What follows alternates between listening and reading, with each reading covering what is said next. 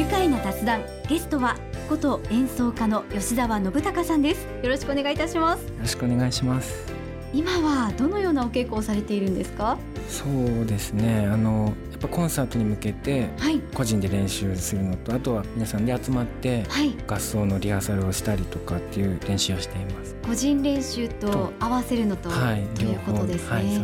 何時間ぐらいされるんですか？そうですね。もう日によってとかなので、はい、ただあのお家に一人でずっと入れるっていう時とかはまあやれるだけずっと練習したりとかするので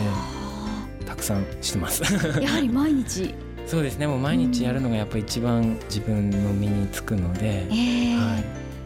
う練習する上で気をつけている点とか心がけている点ありますか？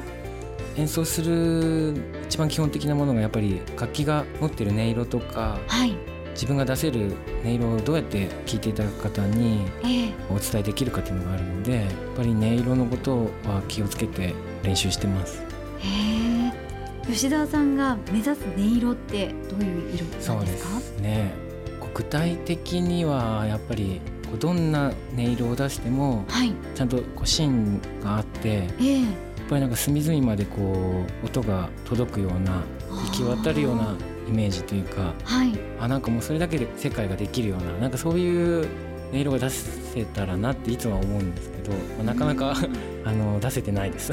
えー、こう響きというか、はい、心に届くってことですよね。はい。はいそのためにはどんなお手入れされているんですか？あの楽器はやっぱ新しく糸をこう張り替えたりとかしなければいけなくて、はい、あとはお爪をする時に爪皮っていうのがボロボロになったらそれも交換したりとかもするんですけれども、はい、あとは前向きな感じでいるってことですかね。なんかちょっとあの、まあ、やっぱ気持ちが一番僕の中で大きいので、はい、くよくよしてたりとかするとやっぱりそういう風な演奏しかできないような気がしてい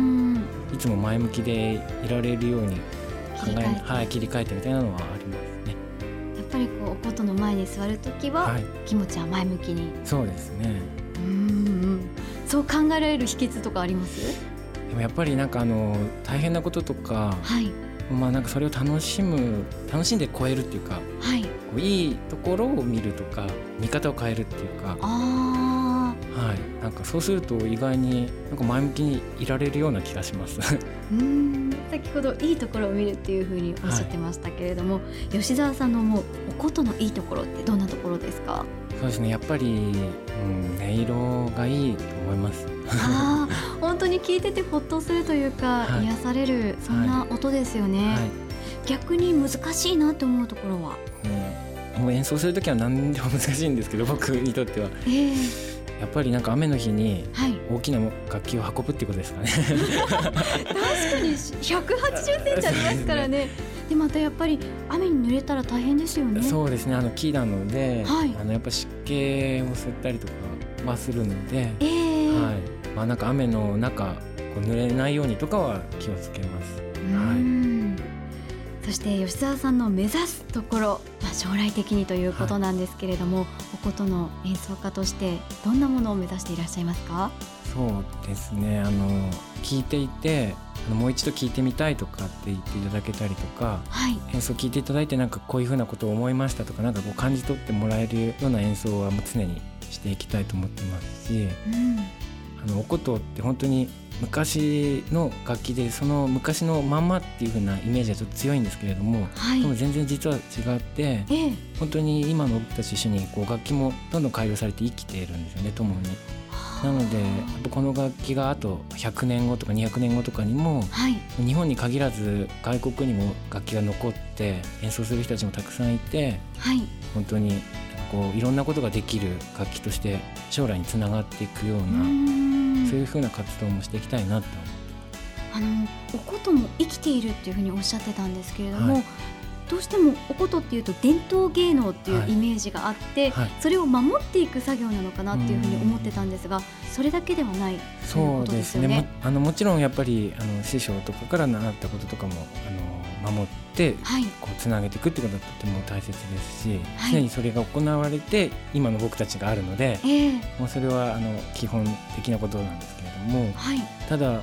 僕たちも多分僕がもっと年取ったら僕が年取った時に若い方たちに何かこう伝えれることができてくるかもしれないので多分それに向けて多分今自分ができることっていうのもやっぱり精一杯やっていくってことが必要なのかなとは思ったりします。新しい可能性がたくさん秘められているんではい、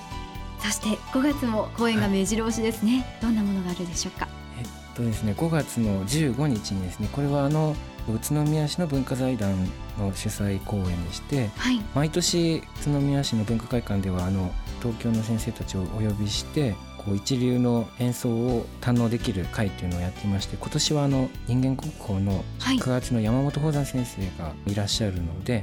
この演奏会ゲストの方と他に地元の演奏家の方たちもみんなが舞台に乗るっていうのが一番メインイベントでして、はい、それにあの僕も出演させていただけることになりましてちょっと地元の皆さんと一緒に舞台に乗らせていただくんですけれども。やはり山本宝山先生と一緒に演奏するというのはどんな気持ちですか？そうですね。もう人間国宝の先生なので、はい、なんかもうすごい先生なのでそうですね。本当にありがたいです。もうはいテーマとかはありますか？これは春の響きなので、はい、あのやっぱり春の響きで未来へ向けてということなのでこれからつなげていくっていうのが多分テーマだと思います。はい、はい、そしてその次の週も。はいそうですね。これはちょっとあの宇都宮ではなくて渋谷の公園通りクラシックスっていうちょっとライブハウスみたいなところなんですけれども、はい、ここで杵谷聖宝さんという邦楽器を専門にした作曲家の先生の作品とあとこれは山田流の先生なんですけれども中之島健一先生という名人の先生がいらっしゃいましてあのお二人の先生たちの作品展をこれもちょっと同世代の若い方たちと一緒に